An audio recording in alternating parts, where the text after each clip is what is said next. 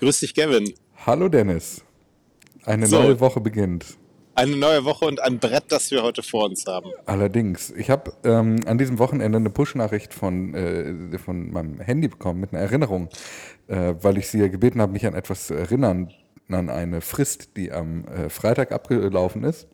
Mhm. Und ich wurde nicht enttäuscht. Und das ist eine Neuigkeit es ist selten, dass ich mich so fühle.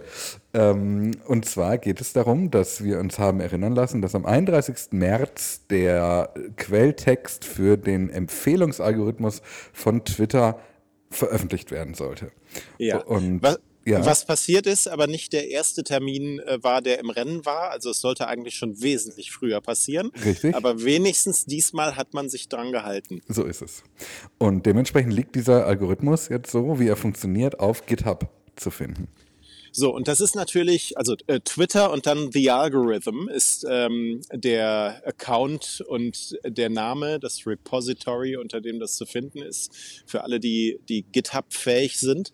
Und das ist natürlich jetzt am Wochenende schon ausgeschlachtet worden. Wir haben überlegt, ob wir noch eine Ausgabe ähm, einlegen am Sonntag, aber uns dagegen entschieden, was glaube ich ganz gut ist, weil wir jetzt so ein bisschen so ähm, eine Gesamtschau einmal uns geben können. Und es ist ein Brett. Ähm, womit fangen wir an? Ich, äh, ich bin mir gar nicht so sicher, womit man anfangen kann. Also vielleicht fangen wir damit an, wie das Ganze orchestriert wurde, diese Veröffentlichung. Die, das fand ich nämlich bemerkenswert. Ähm, und zwar, wie du schon gesagt hast, ist das auf diesem äh, GitHub-Account veröffentlicht worden. Gleichzeitig hat Twitter und Elon Musk gemeinsam ähm, angekündigt, also dementsprechend nur Elon Musk eigentlich angekündigt, aber über mehrere Accounts, dass ähm, äh, es einen Twitter Space dazu geben soll, wo sich Elon Musk den Fragen zu diesem Text stellt. Und was sich da auch herausgestellt hat während diesem Twitter Space war, er hat ihn nicht so richtig gelesen, bevor das Ganze dann losgegangen ist. Den Algorithmus. Also das genau. ist ja was, was öfter schon mal ähm, man so gehört hat, eigentlich hat er nicht wirklich Ahnung davon. Also das haben ja auch Leute gesagt, es gab ja diese Szenen, weißt du, wo er gesagt hat, druckt mir, oder wo, wo die Leute bei Twitter genau. gesagt bekommen haben, druckt mal eure Codes aus. Und auch da hat sich irgendwie schon so ein bisschen zwischen den Zeilen immer gezeigt, er will das irgendwie sehen, aber so richtig den, die Peilung hat er auch nicht davon, was dann da steht. Genau, er hat da ähm, erzählt von Unregretted User Minutes. Das ist ja eine Metrik, die äh, oder ein Wert, der ihm schon seit ganz langer Zeit wichtig ist, wo aber niemand so genau weiß, wie man das eigentlich messen möchte, außer mit Bauchstudien, was eine relativ schlechte Forschungsmethode oder ähm, Analysemethode ist, wenn man sie vergleichen möchte miteinander. Ähm, aber er hat gesagt, dieser Schritt, die Veröffentlichung des äh, Quelltextes des Algorithmus, ist der Weg oder der erste Schritt auf dem Weg zur Erfüllung seines Planes, Twitter zum am wenigsten gameable System, also das am wenigsten austricksbare System im Internet zu machen. Er will Twitter damit so robust aufstellen wie Linux. Ähm, und sagt, das Ziel, das über allem steht, ist die Anzahl der unregretted User Minutes, also der unbereuten Nutzungsminuten auf Twitter äh, zu maximieren. Ja, so weit, so schief die Bilder. Richtig. Ähm, wir, er hat auch wir, selber noch gesagt, ganz ja. kurz noch einen Satz, ähm, er hat selber auch noch gesagt in diesem Twitter-Space, der äh, Quelltext für diesen Algorithmus ist overly complex und not fully understood internally. Ähm, ja. Also überkomplex und selbst intern nicht so richtig oder vollständig verstanden. Ich weiß nicht, ob er damit nur sich meinte, ehrlicherweise. Ja, also dazu möchte ich sagen, erstens, er ist ja schon so zerpflückt worden zwischenzeitlich äh, und ähm, mit Vorschlägen versehen worden bei GitHub, die auch so ein bisschen so einen Comedy-Charakter haben. Mhm. Ähm, dass ich mir nicht vorstellen kann, dass das intern niemand versteht, der sich länger damit beschäftigt hat. so sehr ist er außen innerhalb von 24 Stunden schon verstanden worden. Ähm, und das andere ist, also ich habe zu diesem Space, ich habe das auch ein bisschen mitbekommen. Ich habe gehört, er endete auch ganz abrupt. ja. Kannst du dazu noch was sagen? Ja, ähm, also das, die Spaces funktionieren ja so ein bisschen wie Clubhouse. Ne? man kann die Hand heben und sich dann auf die Bühne bitten lassen und dann Fragen stellen. Und das war da auch so. Und da ist jemand da nach vorne gekommen, also zum virtuellen Vorne. Und hat gesagt, er hat sich diesen Quelltext jetzt gerade mal so ein bisschen angeguckt, während er diesen Space gehört hat. Und hat da ähm, die Variable ähm, gefunden, ob der Autor des Tweetes, um den es geht, Elon ist. Also ist Elon als Variable. Und ähm, äh, Elon Musk hat darauf geantwortet, I think it's weird. It's the first time I'm hearing this. Also offenbar hat er nicht weit genug in die Dateien reingeschaut, um das selber zu finden. Ähm, er hat gesagt, er weiß nicht genau, woher das kommt und naja, er müsste jetzt auch eh und vielen Dank und tschüss. Und das war das Ende des Spaces. Es ist großartig. Also ja. Ähm, damit sind wir allerdings auch schon direkt inhaltlich ähm, bei der Frage, was verbirgt sich jetzt alles in diesem, in diesem Quellcode, nicht wahr? Ja, richtig. Also ähm, ich habe da drei Threads gefunden, die das Ganze versuchen so ein bisschen zusammenzufassen. Ich würde dir mal so ein bisschen äh, paraphrasieren und du kannst mhm. ja mal kommentieren und Gedanken dazu äußern. Also der erste mhm. Twitter-Tweet, äh, der erste Twitter-Tweet, den ich dazu gefunden habe, kommt von einem User namens Varoslav. Ähm, der hat geschrieben, on the algorithm, äh, some nuggets here. Ähm, er schreibt, offensive Tweets werden gedeboostet also mhm. Tweets, die als, ähm, als äh, aggressiv gelten, werden quasi in der Reichweite gedrosselt. Stattdessen werden aber News und Images geboostet. Da würde ich gleich mhm. gerne mal kurz äh, mit dir drüber sprechen. Dann ähm, ein D-Boost für Tweets ohne Text, für Tweets, in denen nur eine URL ist oder nur ein Name steht. Also wenn mhm. ich dich jetzt mit Dennis Horn oder Ed Horn, ich bin mir gerade gar nicht sicher, unter einem Tweet verlinken würde, ohne dazu zu schreiben, lol, guck mal, äh, dann würde dieser Tweet von der Reichweite her gedrosselt werden durch diesen Algorithmus. Mhm. Ähm, da im Hintergrund ähm, bimmelt die Glocke bei dir übrigens. Das fällt immer, ja. wenn, wenn Ed, Ed, Horn gesagt wird, glaube ich. es, ist, es ist übrigens die Block, äh, Glocke, die, die, die, Glocke an den Hamburger Landungsbrücken, wo ich gerade mich in so eine hintere Ecke, so, sozusagen den Barkassenparkplatz. Ich wollte gerade sagen, heißt es eigentlich Barkasse ja. oder Barkasse? Ja, ich, ja. Ich, äh, also je nachdem, ob du bezahlen möchtest oder mit dem Schiff, Schiff fährst. Kann man da auch mit Karte zahlen. ähm, dann schreibt er einen D-Boost für etwas äh, Something called Separate Name Text.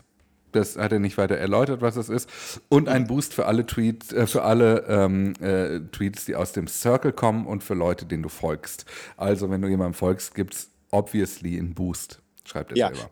Was dazu jetzt zu sagen ist, das ist der Empfehlungsalgorithmus. Genau. Also wir sprechen hier über die For You-Timeline. Exakt, richtig. Ja. Ähm, ich möchte gern über dieses Boost von News and Images sprechen, weil ich das doch sehr spannend finde, dass da zum einen, ähm, äh, also Images, äh, klar, da brauchen wir eigentlich nicht drüber reden, aber diese News-Geschichte finde ich spannend, ähm, weil das eine Sache ist, die man immer wieder beobachtet hat, die aber zuletzt, glaube ich, auch oft als gefährdet galt in dieser For You-Timeline, weil Leute gesagt haben, sie sehen eigentlich nur noch Videos da drin oder nur noch Fotos darin. Ähm, dass jetzt hier aber ganz offensichtlich Punkte drin stehen, die einen Nachrichtencharakter eines Tweets identifizieren sollen und den Tweet dann belohnt ausspielen sollen, finde ich äh, zumindest ein Hingucker wert. Das ist in der Tat so. Ich meine, äh, das, das unterstreicht das alte Image von Twitter, mhm. ne? so als ähm, das, das, äh, ja, das Nachrichtennetzwerk äh, Nummer eins. Ähm, auf, auf der anderen Seite ist dann immer am Ende nochmal die Frage, wie wird das also wie spielt das zusammen mit den anderen Faktoren? Ne? Also ähm, keiner dieser Faktoren ist ja absolut, mhm. sondern das ist im Grunde am Ende ein System, das alles gemeinsam auswertet. Mm, aber ja, also zumindest ist das, ähm, ist das ein Zeichen dafür, dass hier erkannt wird, dass das eine zentrale, ein zentrales Nutzungsding mhm. von Twitter ist. Ja, und, und bleiben wird vor allem, ne? Ähm, ich würde dann, ich, wir gehen einfach mal weiter zum nächsten äh, ähm, äh, Twitterer, der dazu etwas geschrieben hat, der versucht hat, das alles so ein bisschen auszuwerten und der hat die Boosts und Negatives mal gesammelt und vor allem mit, ähm, mit einer Boost-Anzahl versehen. Mhm. Der hat geschrieben, dass Peter Yang, äh, ein äh, Mensch, der solche Sachen macht. Also er arbeitet als Product Engineer bei Roblox. Äh, das ist so eine Art digitales Lego. ich weiß nicht, ich glaube, das kann man so sagen. Ich glaube, man darf ja. aber Lego nicht sagen, ne? Stecksteine. Ja, wahrscheinlich nicht, aber ähm, wir, das ist ja hier eine journalistische Einordnung. Äh, ach ja, so. genau. ja. Mhm.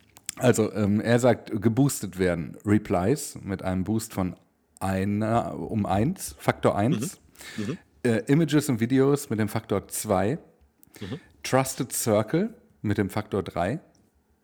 Das äh, sind offenbar also so eine Art die Accounts, mit denen du am häufigsten in Kontakt trittst und mit denen du am ehesten verbunden bist sozusagen. Dann Twitter Blue Accounts zwei bis vierfach im Faktor, Retweets mhm. 20-fach und Likes 30-fach. Mhm. Das heißt, die, die Empfehlungstimeline, die For You-Timeline, ist ganz stark, nach wie vor zumindest dem Stand, den wir da GitHub entnehmen können, sortiert nach ähm, äh, immer noch nach Tweets, die Menschen gefallen, denen du folgst und die Leute auch retweeten. Und da finde ich jetzt nochmal spannend, die Überlegungen mal mit reinzuholen, als wir letzte Woche gesprochen haben und darüber gesprochen wurde, dass es womöglich passieren könnte, dass dort nur noch Twitter Blue Tweets zu sehen sind. Damit wären diese beiden Punkte einfach weggefallen. Also ja. das hätte dazu geführt, dass du eigentlich liken und retweeten hättest können können, wie du möchtest, ohne dass es etwas ausgelöst hätte. Und ähm, dementsprechend finde ich das total spannend, dass nach dieser Version des Algorithmus, die hier zehnmal so wichtig, also Twitter Blue ist ja zwei bis viermal im Faktor und eben Likes 30-fach, äh, so wichtig sind, wie einfach nur die Tatsache, dass es ein Twitter Blue-Account ist, der der Absender ist. Ja, also hm, ich habe da mehrere Gedanken zu. Das ja, erste ist, äh, äh, das erste ist, wir diskutieren da ja immer unter der Prämisse, dass das, was da im Hintergrund im Einsatz ist, jetzt auch genau das ist, was veröffentlicht wurde. Und ähm, da gibt es ja schon, also es ist ja schon eine Einschränkung, ähm, die, die, wir da haben.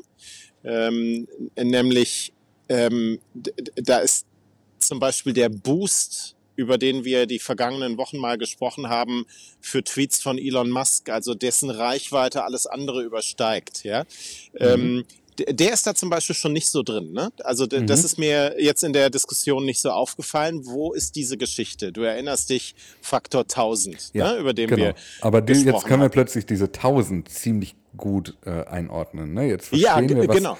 1000 bedeutet, wenn Likes den Faktor 30 haben. Ja, dann finde ich ganz ähm, äh, interessant, das ist ja alles Willkür. Ja. ja.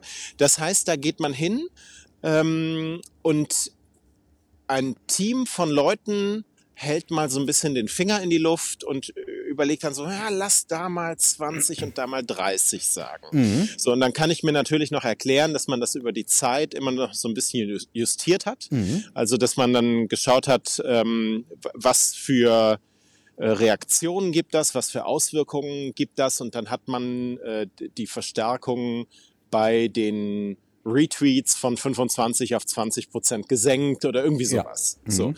Und da finde ich ganz interessant, dieses System, also ich muss mich daran erinnern, wie Elon Musk gesagt hat, das ist auch irgendwie peinlich, also kann peinlich werden. Ja. Und dieses System, das ist ja absolut basic.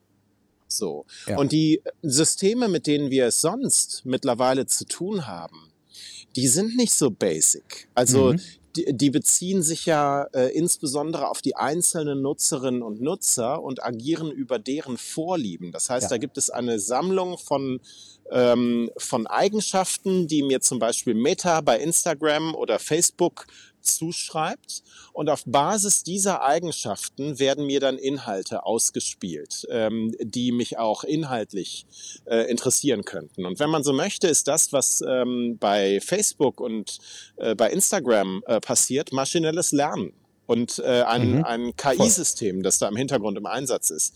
Und das hier ähm, ist ein regelbasiertes System, so wie ich das sehe, ähm, in dem die äh, Faktoren der Verstärkung und äh, der Einordnung von Themen ähm, einfach hart im Code hinterlegt sind. Und das unterscheidet sich damit natürlich äh, um Welten von dem, was wir in Social Media sonst sehen und von dem, was man eigentlich vermutet hätte. Ja, ich stimme dir natürlich zu. Ich finde das aber gar nicht so überraschend, weil es diesen, diesen For You-Algorithmus ja wie lange jetzt gibt? Ein halbes Jahr oder so. Ähm, und sie naja, eine, eine, eine, algorithmische Umgebung bei ja, Twitter ja, ja, gab es ja auch länger. schon vorher. So, da genau. hätte man ja drauf aufsetzen können. Ähm, aber offenbar äh, war die auch schon in dieser Richtung gestrickt. Jetzt muss, muss ich natürlich sagen, oder würde ich natürlich sagen, so zur Ehrenrettung von Twitter, die Profile und die genaue Ausgestaltung eines solchen, in Anführungszeichen, fortschrittlicheren Algorithmus, wie ich ihn gerade äh, beschrieben habe, ähm, also dafür muss Twitter oder müsste Twitter natürlich erst einmal die Daten haben. Ja. Und die hat es einfach nicht. Also Twitter hat nicht so eine Profilbildung und die Möglichkeiten, die Meta da eben zur Verfügung stehen. Ähm, und vielleicht ist das einfach auch das was möglich ist mit Bordmitteln. Ja, das glaube ich eben auch. Und Bordmittel ist halt auch das Wort. Ähm, ich glaube, das ist ja auch der Grund, da können wir gleich auch nochmal kurz drüber sprechen, warum sie das jetzt eigentlich veröffentlichen. Ähm, aber äh, um das schon mal so ein bisschen vorwegzunehmen, einer dieser Gründe ist, weil die Bordmittel kaum noch ausreichen, hier ordentlich zu debuggen, Fehler zu suchen und ähm, zu schauen, welche Verbesserungsmöglichkeiten es gibt. Man hofft jetzt ein bisschen darauf, dass aus der Community Gedanken kommen, um das Ganze so ein bisschen cleverer ähm, auszulegen. Und unter dem Gesichtspunkt finde ich sogar nachvollziehbar, mit dieser For You-Timeline anzufangen, weil das ein Punkt ist, an dem alle Leute oder an de, für den alle Leute vermutlich Gedanken haben, wie man ihn verbessern könnte. Ähm, den jetzt aber so offen zu legen mit diesem, was du ja auch als peinlich genannt hast, oder was Elon Musk ja auch als peinlich genannt hat, diesem, naja, wir haben jetzt hier einfach mal den Faktor 30 hingeschrieben und dann mal sehen, finde ich auch ähm, trotzdem super erstaunlich, weil das so die, ähm, die offene Flanke von Twitter zeigt, nämlich mangelnde mhm. Brillanz gerade. Es ist nicht mhm. so, dass man, also wenn du jetzt von irgendwelchen anderen Softwares, mit denen du ständig in äh, Kontakt bist, dessen Quellcode sehen würdest, würde ich unterstellen, gäbe es immer mal wieder so Wow-Momente oder solche wo man so denkt, krass, dass das passiert unter der Haube, um mir dann ein Ergebnis anzuzeigen. Also eines dieser Beispiele ist vermutlich die Verarbeitung, wenn du ein Foto machst, wie viele ähm, Layer dieses Fotos an dem Telefon, äh, im Telefon eigentlich erstmal verarbeitet werden und was da eigentlich alles KI-mäßig passiert oder Machine Learning-mäßig passiert, ist ja super aufregend und spannend. Und wenn du das jetzt aber mal vergleichst mit dieser, mit dieser in Anführungsstrichen algorithmischen Sortierung, das ist ja nur ein, das ist ja nichts dagegen. Ja, absolut. Ähm, vielleicht für die Debatte natürlich super interessant, weil man jetzt sozusagen ein Objekt und eine Klarheit eines Algorithmus hat, an der man sich festhalten kann. Ähm, das macht es natürlich einfacher, darüber zu debattieren, ne? weil, weil das Objekt, über das man spricht, mh, jetzt an der Stelle so einfach ist.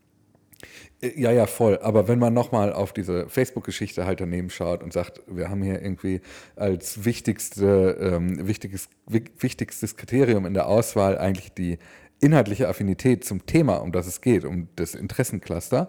Und dann ja. legst du daneben, was bei Twitter hier die Datenpunkte sind. Das hat ähm, Akash Gupta, ähm, der hat den Algorithmus von Twitter hier in einem Thread sehr, sehr kleinteilig auseinandergenommen. Ähm, und er sagt, es gibt nur drei Datenpunkte in diesem Modell hier. Und das eine ist das Engagement, also Likes, mhm. Retweets, Replies ähm, dann deine, dein Nutzungsverhalten auf Grundlage von Mutes, Unfollows und Spam Reports, also wo mhm. gibst du negative, negatives Feedback und den Follower Graph, einfach nur um zu schauen, wem folgst du. Das sind die einzigen drei Datenpunkte und die haben ja wirklich gar nichts damit zu tun, wie du dich verhältst oder was dir gefällt, sondern am Ende nur, was likest du und was nicht. Ja, exakt. Und das ist ja wirklich ein bisschen, ein bisschen wenig. Ähm, Bevor wir da weitergehen, ich würde ganz kurz, weil wir gerade in diesem Thread sind, noch zwei, drei andere Kleinigkeiten mit reinschmeißen, die ich da auch bemerkenswert finde. Ähm, zum Beispiel gibt es eine Reichweitendrosselung für Tweets, die äh, Worte beinhalten, die in keiner Sprache auftauchen. Also er hat hier geschrieben, making up words or misspelling hurts. Also wenn ein Wort als unknown language ähm, äh, äh, identifiziert wird, dann straft das den Tweet massiv ab. Was spannend ist, weil du quasi damit so Rechtschreibfehler ausmehrt oder verhindert. Äh, du, du, das führt dazu, dass deine Nutzungserfahrung von Twitter eine deutlich sortiertere ist, nehme ich an. Hm. Ja, also da müsste man jetzt die Bibliothek im Hintergrund kennen, mhm. ähm, nach der das äh, bewertet wird. Ich halte das nicht für schlau. nee. ähm, aber okay, interessant. das, das auf jeden Fall.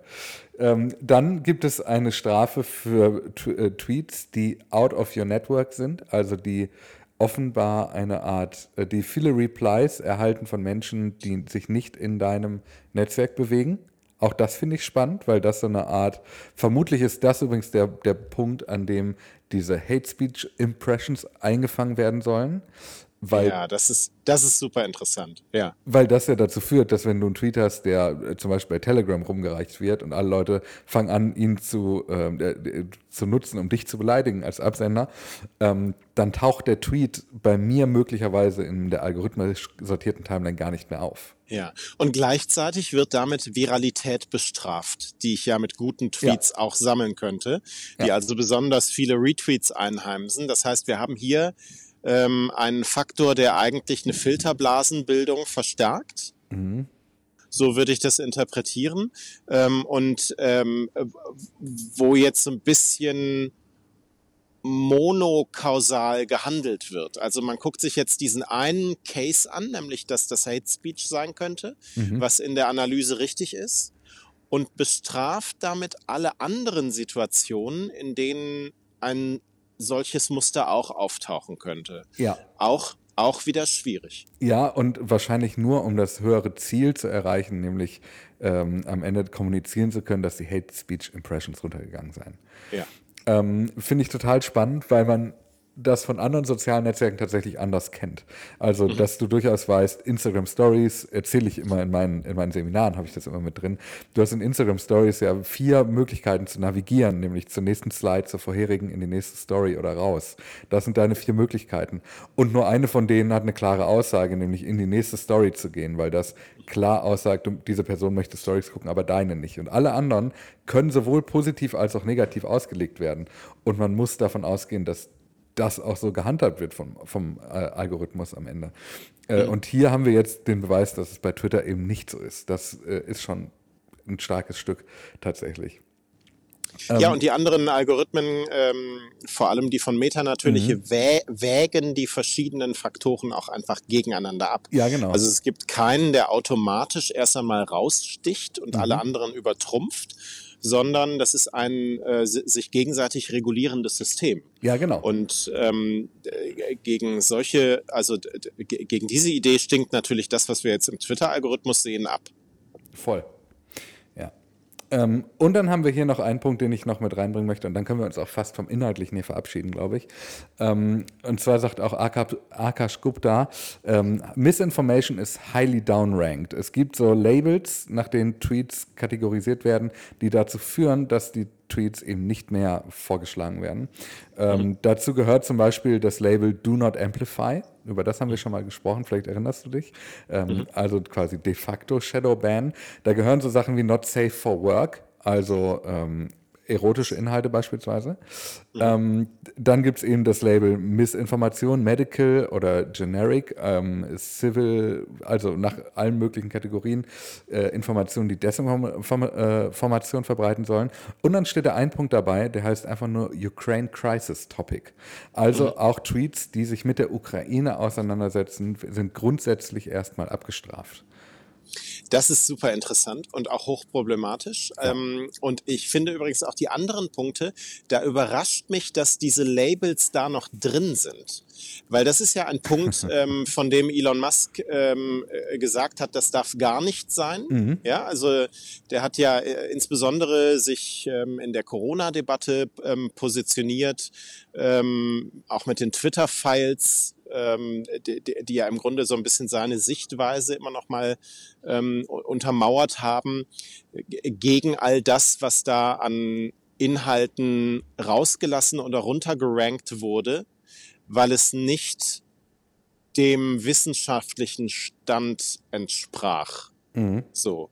Und ähm, jetzt ist hier so ein Label ja noch drin. Also da geht's mir noch nicht mal, äh, also wir, können auch über ein Runterranken des Themas Ukraine insgesamt diskutieren. Mhm. Auch das ist hochproblematisch, weil äh, Twitter hier natürlich die, äh, die Inhalte steuert und, und sagt, welche Themen hier gewünscht sind und welche nicht. Ähm, wenn ein solches Label zum Zug kommt und äh, dann für für Reichweiten sorgt oder nicht. Aber äh, interessant finde ich, dass hier Labels drin sind, äh, von denen er ja schon länger gesagt hat, das darf hier nicht passieren. Und ich meine, er hatte jetzt Monate Zeit, sowas ja. ausmerzen zu lassen. Ich, die Frage, finde ich, ähm, leitet genau zum nächsten Themenkomplex über, die in diesem Algorithmus drin hängt, nämlich die Frage, von wann sind diese Daten, Ähm, ja. Also was ist, welche, welches Bild sehen wir hier gerade und warum hat man sich auf die, Vorbereit auf die Veröffentlichung, die so lange geplant und ja auch schon mal verschoben wurde, ähm, nicht besser vorbereitet? Also wie kann es sein, dass ein veröffentlichter Quellcode eine Variable mit, äh, mit dem Namen ist Elon der Autor überhaupt noch drin hat. Warum gibt man sich dieser Blöße hin, wenn es doch die Möglichkeit gegeben hätte, das zu verhindern? Variant, ja. Variante 1, irgendeiner aus dem Team von Twitter hat sich gedacht, jetzt zeigen wir es mal allen und lassen das bewusst drin. Elon Musk wird es eh nicht merken. Variante 2 ist einfach Fahrlässigkeit. Hm. Oder ähm, Variante 3, es ist wirklich der Gedanke, aber der naive Gedanke, äh, hier Transparenz herzustellen mhm. und mit dem Erwartungsmanagement, das vorher auch betrieben wurde. Ne? Also ihr werdet viel zu lachen haben, das wird peinlich sein, äh, was ihr da seht. Ähm, den Gedanken zu haben, damit kann man das halt einfach abfangen. Also diese typische ähm, Late Startup-Mentalität, die Elon Musk da so an den Tag legt. Mhm. Weißt du? Break things quasi. Ja, ja. genau, äh, genau so. Also er will da wieder so ein Startup draus machen, dann können wir uns das auch jetzt leisten. Ja, Moment, da steht aber das und das drin, ja, ist egal. So. Ähm, ich ich finde aber mh, hm, ganz kurz noch an der Stelle ja. äh, den, den Gedanken interessant. Du hast ähm, dieses Label ähm, ist Elon, ja, erwähnt. Ja. Vielleicht, vielleicht können wir das noch kurz mal ein bisschen weiten, weil das war ja eine Diskussion, die oder vertiefen. Das war ja eine Diskussion, die am Wochenende richtig stark geführt wurde. Also die Leute, die sich den Quellcode angeguckt haben, die haben offenbar als erstes einmal Steuerung F eingegeben und dann Elon. Klar. Ja, um, um zu gucken, ob mhm. irgendwo im äh, Code äh, draufsteht, ähm, oder, oder drin steht, äh, was mit Tweets von Elon Musk äh, zu tun ist. Und wir haben eben über diese Reichweitenverstärkung äh, gesprochen. Ähm, aber hier ist ja noch was anderes aufgetaucht, nämlich, dass Tweets äh, geprüft werden auf erstens sind die von Elon Musk, mhm. zweitens sind die ähm, demokratisch oder drittens sind die republikanisch. Und da gab es noch einen, einen vierten. Ja, Power-User. Äh, ja, Power-User. Genau. So. Und da ähm, haben dann die Leute, die sich das angeguckt haben, zuerst erst einmal rein interpretiert, ähm, das ist ein Stück Code, das einen Umgang mit den Tweets vorsieht. Ja, also äh, wenn mhm. das von Elon Musk ist oder wenn das von Demokraten oder von Republikanern ist oder von Power-Usern. Aber das war ja nicht so, sondern ähm, Twitter war dann sehr schnell zu sagen, nee, Moment, Moment, Moment, Moment. Ähm, das ist, um zu messen. Ja, mhm. also wie stark äh, kommen hier die Tweets von Elon Musk vor? Wie stark ist hier ein, ähm, eine Schlagrichtung zu erkennen in Richtung Power-User, in Richtung äh, demokratische, in Richtung republikanisch orientierte Tweets? Mhm. Ähm, und diese, diese Messung, wenn ich das richtig verstanden habe, äh, sollte dafür da sein, um Änderungen an diesem Algorithmus dann zu prüfen ob die zu irgendeinem einer Schlagseite führen am Ende. Habe ich das, habe ich das so richtig zusammengefasst? Ähm, ja, ich habe das auch so verstanden, mhm. habe das aber, ähm, also technisch habe ich das auch so verstanden, äh, so rein unternehmenstechnisch habe ich es nicht verstanden. Also warum gibt es diese Unterteilung in demokratisch und republikanisch? Und dann sind wir wieder bei der Frage von eben, seit wann gibt es die denn?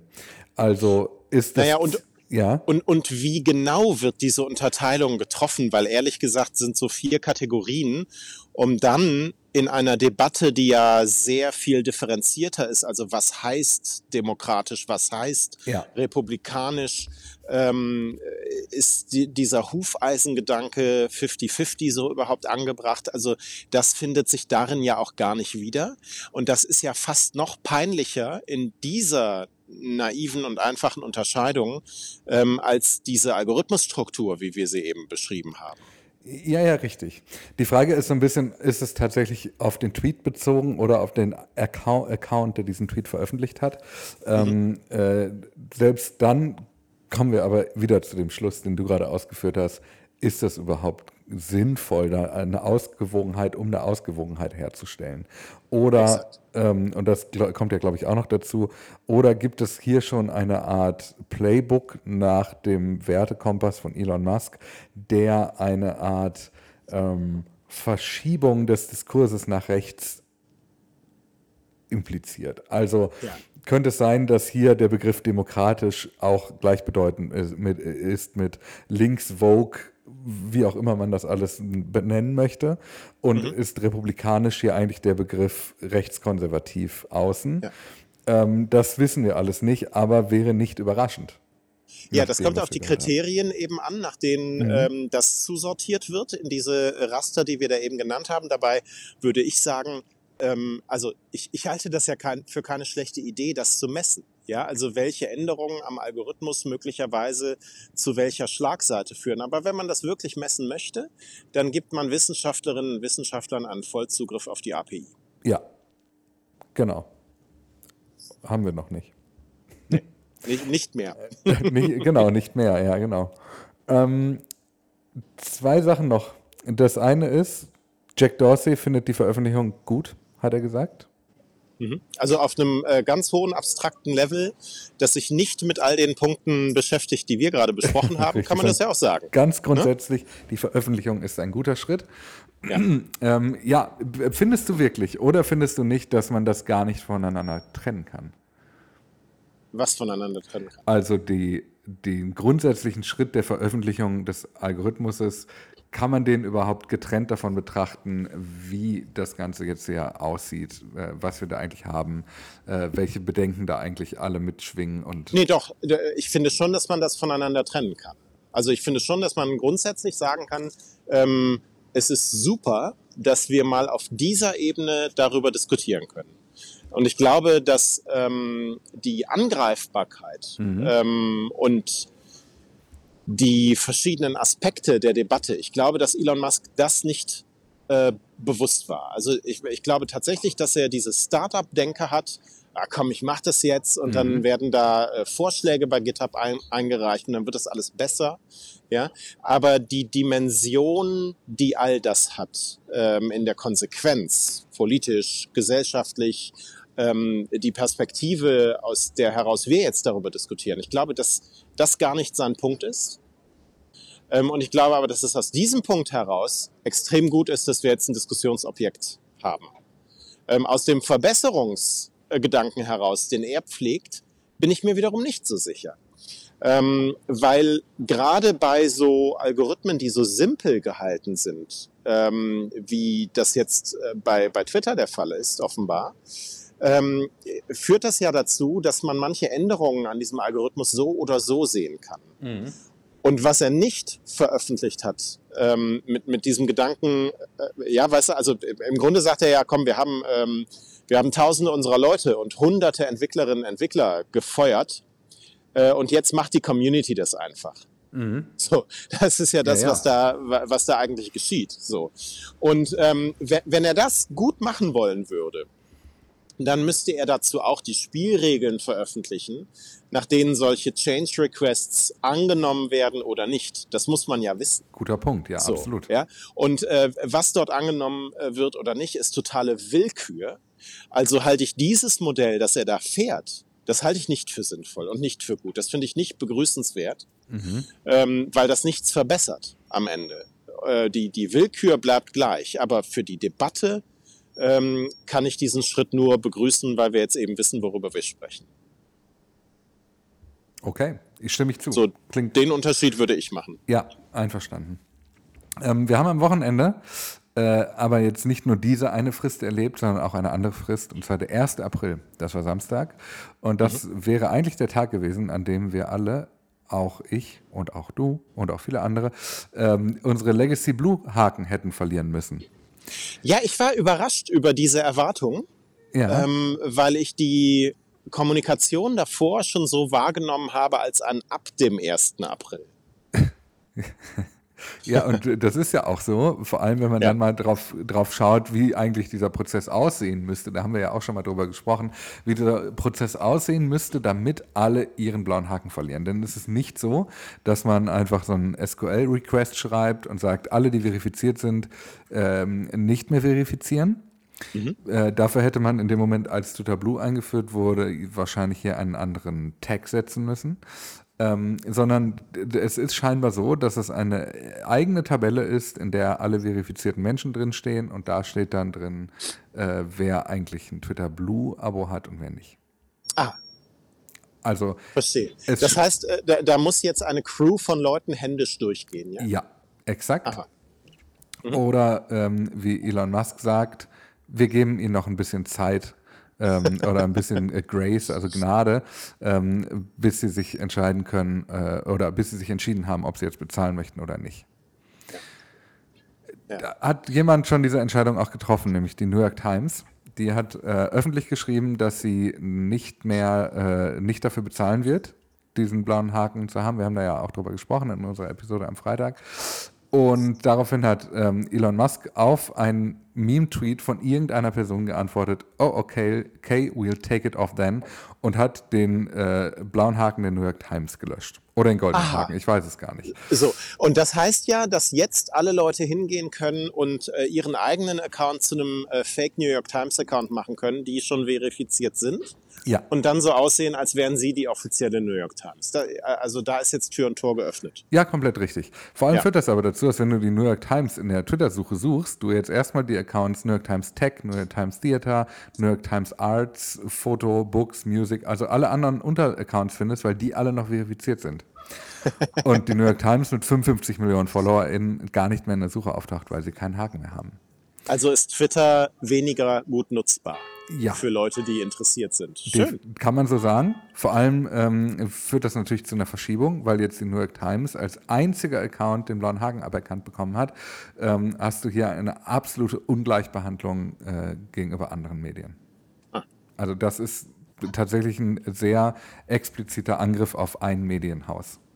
Das kann man nicht anders könnte, sagen. Könnte man da klagen als New York Times jetzt eigentlich? Ich, ich kenne das amerikanische Rechtsmodell nicht, ja. aber die Bayerische Landesmedienanstalt könnte da vermutlich schon etwas äh, bewirken. Ähm, wir haben ja diese Me Liste gemacht an Medien, die jetzt die, äh, die äh, Twitter Blue oder Verified Organizations nicht abschließen möchte. Ähm, mhm. Die Liste geht jetzt ein bisschen weiter, denn Mashable hat das auch mit ein paar ähm, Prominenten durchgeführt und mal gefragt, hey, wie sieht es eigentlich aus? Oder hat auch geschaut, was äh, twittern die eigentlich alle? Ähm, da sind so Leute bei wie LeBron James, das Weiße Haus oder Ice-T, die haben alle gesagt, die möchten für den blauen Haken nicht bezahlen. Mhm. Mhm. William Shatner war auch dabei, ne? Ja, natürlich. Ja, ja, ja natürlich. ja, ähm. also äh, es überrascht mich nicht und ähm, ich finde die, die Klarheit, mit der das jetzt geschieht, hochinteressant. Mhm. Ähm, weil könnte ja auch sein, und äh, aber da haben wir ja schon drüber geredet, wir vermuten, dass eher so in den bei den KMUs und den, den Leuten, die gerne äh, Influencer wären, so, ähm, die, die sich dann den, ähm, den blauen Haken kaufen. Und wenn das aber jetzt die, um die es geht, nicht machen, ähm, wie verhält sich Elon Musk dann strategisch? Also bei den Unternehmen hat er ja schon ähm, hat er ja schon eine Ansage gemacht, die 10.000 besten Werbekunden oder irgendwie so, ja, die bekommen den goldenen Haken zum Beispiel mhm. kostenlos, aber da fehlt mir noch eine Idee, wie mit ähm, Multiplikatoren, Multiplikatoren ähm, dann umgegangen wird, weil ich kann mir nicht vorstellen, dass er den Weg dann weitergeht, ohne zu versuchen, denen irgendeine Form von Incentive zu geben, weil das ja doch Leute sind, die für diese Plattform enorm wichtig sind. 100 Prozent. Oder bei den Unternehmen waren es die 10.000 mit den meisten Followern. So war das. Ah ja. Ich. Ja. Ähm, ich, ich stimme, aber die New York Times übrigens nicht spannenderweise, ja. 55 Millionen. Ähm, ja. ich, ich, stimme dir natürlich zu. Auf der anderen Seite kann Elon Musk diese Incentive-Maßnahmen ja auch gar nicht so breit gefächert ausüben, weil das ja bedeuten würde, dass plötzlich doch nicht mehr alle gleich sind, womit er die ganze Zeit ja eigentlich dafür geworben hat, dass Twitter Blue jetzt das neue Modell ist. Ja, also was schon an sich natürlich Makulatur war, aber du hast, du hast absolut recht. Also er kann dem nur beikommen mit einer Lösung, die dafür sorgt, dass sein Modell das er da versucht äh, zu installieren, äh, völlig abwegig scheint. Ja. Äh, Ganz genau. Und ähm, du kann- wirst mir ja, du wirst niemandem erzählen können, dass ein LeBron James oder ein William Shatner nach so einer öffentlichen, äh, öffentlichen Bekanntgabe, wenn die jetzt plötzlich doch einen blauen Haken mit Twitter Blue haben, für den sie nicht bezahlt haben, dass sie das für sich behalten. Das, das ist ja völlig unmöglich. Das heißt, da kannst du gesichtswahrend nicht rauskommen, außer in Kauf zu nehmen, dass die Prominenten abwandern. Denn wenn sie sich hier nicht verifizieren lassen und dementsprechend ähm, eigentlich nur noch über Follower in Masse überhaupt ähm, äh, klarzustellen ist, dass sie das sind, also dass ihre einzige Verifikationsmöglichkeit ist und demnach jeder mit vielen FollowerInnen eigentlich sich als jeder Prominente ausgeben kann, dann ist diese Plattform für prominente Personen nicht mehr äh, attraktiv. Und je mehr Leute jetzt eine Position in der Richtung beziehen und je mehr Organisationen das tun, Mhm. ähm, desto weniger können eigentlich die Traute haben, im Anschluss diesen Schritt auch zu gehen. Äh, und, Ja. Oder diesen Schritt zu gehen und, und Twitter Blue zu abonnieren. Ähm, das heißt, da entsteht jetzt eine ganz interessante Dynamik, Ja, möglicherweise. voll. Ja. Ja. Ja, weil es jetzt so eine Gegen, also die Gegenbewegung gab es ja so im, im äh, ich nenne es mal im Twitter-Versum, ist glaube ich kein Begriff, aber äh, schon länger, ne? Das ist halt, also als äh, in den letzten Tagen der API gab es diesen Dienst, mit dem du alle Blue-AbonnentInnen blockieren konntest. Oder es gibt auch jetzt immer wieder den Aufruf, und Jan Böhmermann hat das zum Beispiel öffentlich gemacht, dass äh, alle mit Twitter Blue einfach knallhart wegblockiert werden. Ähm, das kann man natürlich durchaus so, so vertreten man kann sich damit auch so hinstellen und sagen, hier, äh, alle, die Twitter Blue haben, sind für mich nur, ich weiß nicht, was hier so die Begrifflichkeiten sind, die da so vorherrschen. Ich sag mal, Speichellecker, weg mit denen. Ähm, äh, das kann man natürlich so vertreten, aber damit löst du halt so Wellen natürlich am Ende aus, weil die dann in der abgeschwächten Version genau diese Interpretation sind, die wir hier gerade aufgestellt haben. Ja. Im Gegensatz zu Tesla und äh, SpaceX bestimmen bei Twitter die Kunden mit die Kultur. Und das Ja. zu ignorieren, kann dann einfach ganz böse nach hinten los. So ist das. Das fliegt einem um die Ohren. Ähm, ich habe noch äh, d- drei Sachen. Wir fangen mit der Geschichte an, die einen am, wahrscheinlich am meisten ärgert. Es gibt ein Programm bei Twitter, ähm, bei dem immer wieder die MitarbeiterInnen gefragt werden, ob sie nicht einen Teil ihres Gehaltes spenden möchten für NGOs ähm, beispielsweise. Und das Ganze wird über einen Drittdienstleister dann ähm, äh, umgesetzt sozusagen. Benevity heißt dieses Programm. Ähm, und das haben viele gemacht. In den letzten Jahren kamen da immer so ungefähr 4 Millionen Dollar im Jahr zusammen. Ähm, und jetzt ist es so, dass dieses, dieses Programm auch dieses Jahr wieder lief und durchaus MitarbeiterInnen äh, mitgemacht haben. Die NGOs allerdings gesagt haben, sie haben noch kein Geld bekommen, obwohl MitarbeiterInnen sagen, dass dieser Betrag bereits von ihrem Gehaltscheck abgezogen wurde. Das heißt, Twitter hat hier Spendenbereitschaft von MitarbeiterInnen genutzt, um, den, um Gehälter einzubehalten, hat aber dieses Spendenversprechen, das diese MitarbeiterInnen damit abgegeben haben, nicht umgesetzt. Das ist Veruntreuung von Spenden, So wenn ist es. so etwas äh, hier dahinter steckt. Ähm, das äh, ist böse. Also da, da Mhm. kann ich mir jetzt auch in den USA nicht vorstellen, dass das nicht strafbar ist. Also in Deutschland reicht es ja sogar schon, wenn du, bei, mal angenommen, du machst bei einer Veranstaltung mit, wo du 300 Euro Gage kriegst und du sagst, du möchtest ähm, die spenden und du führst dieses Geld dann eben nicht einem guten Zweck zu, dann in diesem Moment hast du schon ein Spendenversprechen gebrochen. Und das ist schon strafbar. Äh, dementsprechend stimme ich dir zu. Ich glaube auch, dass sowas empfindliche Strafen mit sich bringen könnte. Ich habe gerade Veruntreuung von Spenden gesagt, das stimmt natürlich nicht, weil die ja noch nicht da angekommen sind und dann Ja. nicht für den Zweck zugeführt wurden. Aber ja, ähm, äh, ja, ja, absolut richtig. Genau. Ähm, Twitter sagt, man ist working on it. Na klar. Natürlich. Äh, dann eine Jenga-Geschichte, die, äh, die hast du mitgebracht, ähm, dass ein Video weiterläuft, wenn man die Timeline wechselt. Das ist fantastisch. Ja. Ja, mein, mein Bruder hat mir das geschickt. Also du, du bist in der Timeline und ähm, klickst auf Videostart und dann gehst du da wieder raus, um irgendwie den Kontext zu wechseln und im Hintergrund äh, läuft der Sound einfach weiter. Und in der neuen Timeline, in der du landest, startest du noch ein anderes Video und Mann, gibt es einen Spaß akustisch. Ja. Vor, vor allem habe ich das auch schon mal beobachtet, konnte das aber nicht reproduzieren. Also ich hatte denselben Effekt, dass bei mir ein Ton läuft, den ich nicht, nicht finden konnte, der auch nicht in, im, im Betriebssystem als abgespielter Ton dargestellt wird. Ja, ganz, ähm, ganz wild. Und noch eine kleine Geschichte zum Schluss. Du erinnerst dich an Harald Dürr, ähm, isländischer ja. ähm, früher Startup-Gründer, Mitarbeiter von Twitter, ähm, der Mensch, der wegen seiner Behinderung von Elon Musk auch immer wieder äh, beleidigt wurde.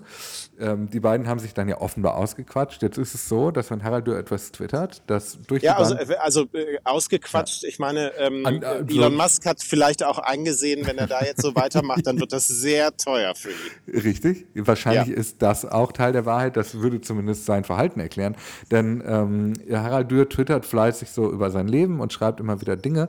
Und Elon Musk antwortet immer mit sehr freundlichen Nachrichten darunter. Also wirklich immer so, dass man das Gefühl bekommt, die beiden sind doch eigentlich ein bisschen Buddies. Also ja. egal, was Harald Dürr schreibt und wenn er nur irgendeine These in den Raum stellt, sowas wie die meisten Streite können mit einem guten Nap aus der Welt geschafft werden, schreibt Elon Musk einfach nur drunter True. Also da gibt es so Kontaktaufnahmen.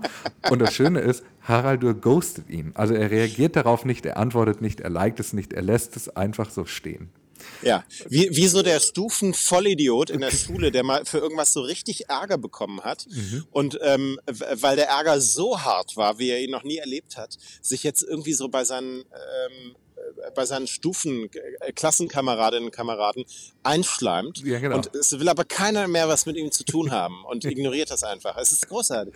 Ja, es, es, ist wirklich großartig. Vor allem, wenn man sich dann überlegen muss, wie sich die Dynamik geändert hat von dem Moment, wo Hal Dürr quasi versucht hat, über Twitter Kontakt zu Elon Musk aufzunehmen, weil er wissen wollte, ob sein Arbeitsvertrag bei Twitter noch existiert. Äh, und jetzt genau umgedreht ist. Elon Musk versucht hier irgendwie äh, Süßholz zu raspeln und ja. schafft es nicht. Mit Toll. wahlweise einem einzelnen oder dann einfach gar keinen Tweets mehr Elon Musk in seinem eigenen ja. Netzwerk komplett ausspielen. Ja, perfekt. Das gefällt mir sehr. Ja. Ja. Ich bin mir sicher, wie wir das schaffen werden, wenn es hier weitergeht. Dann sagen wir bis morgen. Bis morgen, Dennis.